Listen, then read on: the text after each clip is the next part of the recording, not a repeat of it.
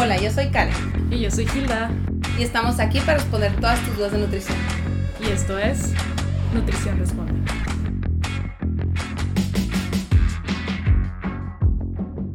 Hola, bienvenidos al primer episodio de Nutrición Responde.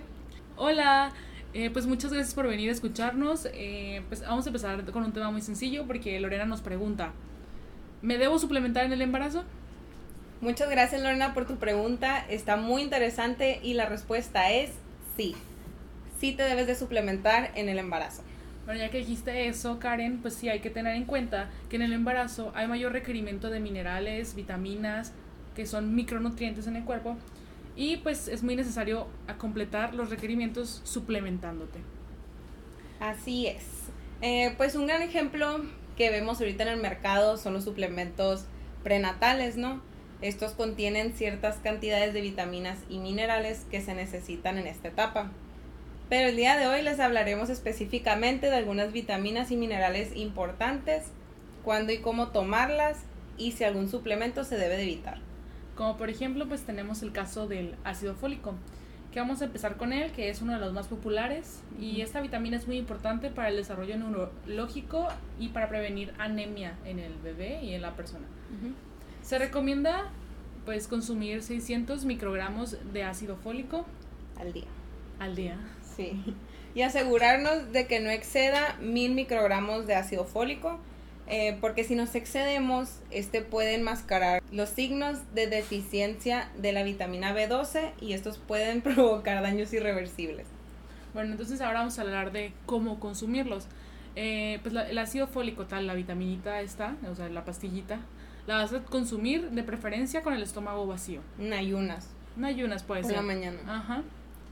Esta pastillita tiene mayor absorción en el cuerpo, tu cuerpo la va a absorber al 100% si la consumes con estómago vacío. Si la utilizas o la consumes junto a un alimento, lo que va a pasar es que esa absorción va a pasar del 100% a un 85% más o menos. Sí, y en segunda pues tenemos el yodo, que es muy importante durante el embarazo. Pues la recomendación de yodo eh, normalmente es suplementar unos 160 microgramos de yodo. Y esta es importante para producir las hormonas tiroideas que se necesitan en el embarazo. Tante va a ser el hierro. Eh, por lo general se recomienda que las mujeres embarazadas tomen un suplemento de 30 miligramos al día.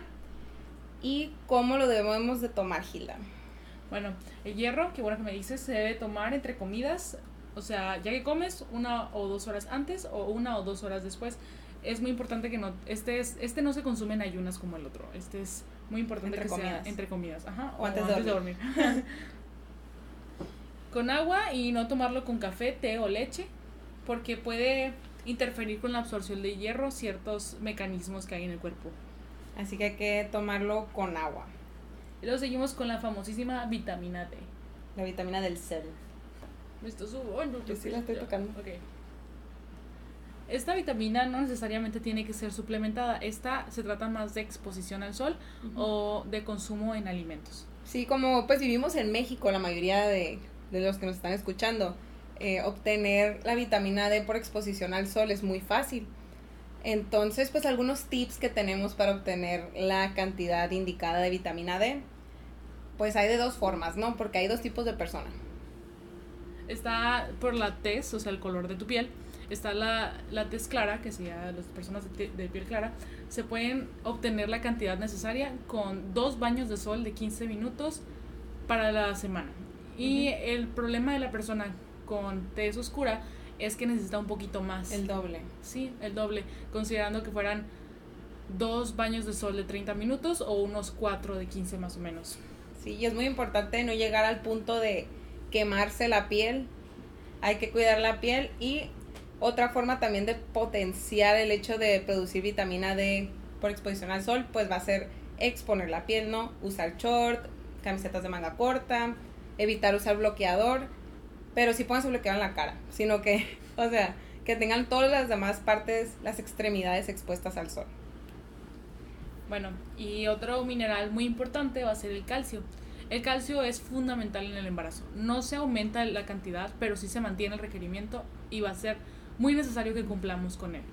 Ahora pues ya vamos a tener una segunda vida en nuestro cuerpo, como quien dice. Entonces, pues esta segunda vida tiene que, esta segunda persona tenemos que crear sus huesos, Huesos, sus y sus en dientes. Y pues eh, con el calcio también se funciona la, se regula, es uno de los factores de la regulación de la presión arterial. Entonces para evitar fuertes descontroles de presión, pues es muy recomendable que se mantenga la dosis de calcio que es de mil miligramos al día. Y luego seguimos con la vitamina A. Cuéntanos, Karen. Sí, pues la vitamina A ya está del otro lado, ¿no? En los países desarrollados, el verdadero problema que tenemos con la vitamina A es su exceso.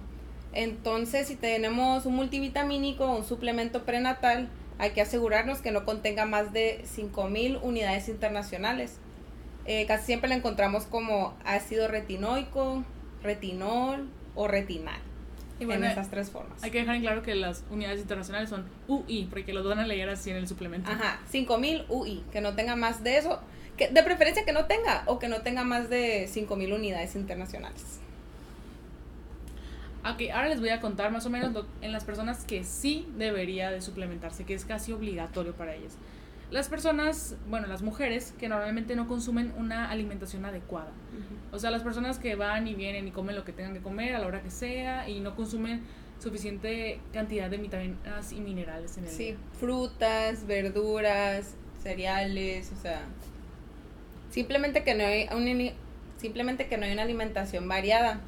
Eh, también otro sería pues los embarazos múltiples en caso de tener gemelos, trillizos, Ujú. cuates, de todo, o sea, hay que suplementarse con mayor razón. Y bueno, la que sigue son las personas que fuman, toman o se drogan, por decirlo así, utilizan drogas. Eh, estas personas, el, el consumo de las drogas conjunto un embarazo crea que no haya absorción de ciertos nutrientes así, se afecta el Ujú. metabolismo de los nutrientes. Entonces, es muy Si hay importante. una competencia, pues Ajá, es muy importante buscar un tipo de suplementación y obligatoriamente dejarlo. Sí, vamos a empezar porque estas prácticas no se recomiendan en el embarazo, pero pues Cuando la gente ya lo hace, pues hay que suplementar para cumplir los requerimientos. sí, para evitar otras afectaciones adicionales al hecho de practicar esas cosas. Pero bueno, tema, tema de otro podcast.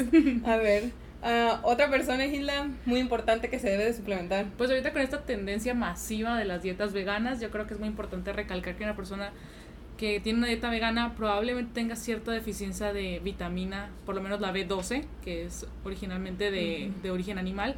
Entonces es muy recomendable que esta persona siga guiada por orientadores profesionales. Sí, y luego, o sea, igual, ¿no? Dietas omnívoras se tienen que suplementar, al igual las dietas veganas, así que pues lo tenemos que recalcar. Entonces, eh, las siguientes personas son las personas que ya tuvieran alguna deficiencia nutricional, ya sea anemia o deficiencia de hierro. O por una necesidad en específica, ¿no? Ya cada quien sabrá.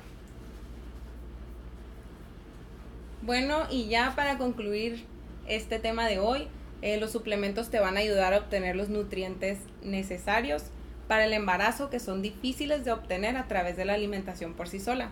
Entonces, pues los suplementos no están peleados con la alimentación, ¿no? Van de la mano para así obtener todo lo que se necesita durante el embarazo y que sea un embarazo saludable, que es lo que buscamos. Karen, déjame agregar un pedacito muy importante aquí, que es que algunos suplementos que encuentras en internet, ya es que tú ahorita, internet es masivo y tú llegas y le Amazon, pones... Mercado Libre, todo. Si llegas y le pones eh, suplementos para embarazo, entonces ahí te van a aparecer miles de opciones y muchas dicen, tenemos todas las vitaminas y bueno, pueden tenerlas, pero hay muchas que lo tienen en exceso y otras que la tienen en super déficit y no cumplen los requerimientos necesarios.